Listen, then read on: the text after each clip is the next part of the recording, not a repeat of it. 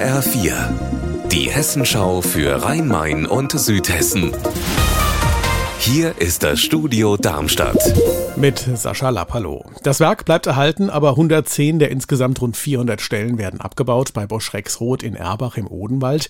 Die betroffenen Arbeitsplätze in der Elektronikfertigung werden ins Werk nach Lohr am Main verlagert, aber Immerhin konnte die Gewerkschaft IG Metall für die betroffenen Mitarbeiter einen guten Sozialplan aushandeln. Einzelheiten gibt's von Raphael Stübig. Es wurden Abfindungs- und Vorruhestandsregelungen vereinbart und auch qualifizierte Maßnahmen für betroffene Mitarbeiter, damit die einen neuen adäquaten Job finden. Außerdem hat Bosch Rexroth zugesichert, in den Standort Erbach zu investieren. Zum Beispiel soll der Bereich Widerstandsschweißen dort ausgebaut werden. Das ist ein spezielles Schweißverfahren für elektrisch leitfähige Werkstoffe und da ist das Unternehmen Unternehmen Weltmarktführer.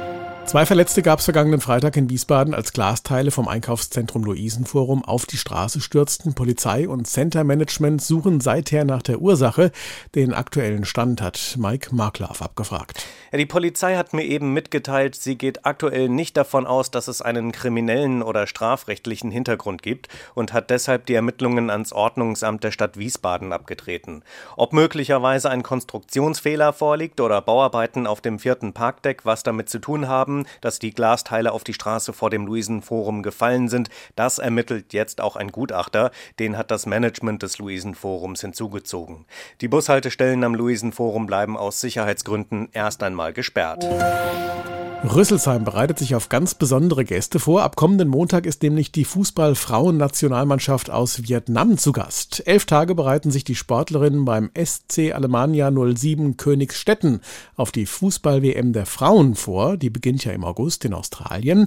Neben vielen Trainingseinheiten werden die WM-Neulinge aus Vietnam auch zwei Freundschaftsspiele bestreiten. Gegen die zweite Mannschaft der Frankfurter Eintracht und gegen die Damen von Schott Mainz. Zuschauer sind willkommen. Der Eintritt ist frei.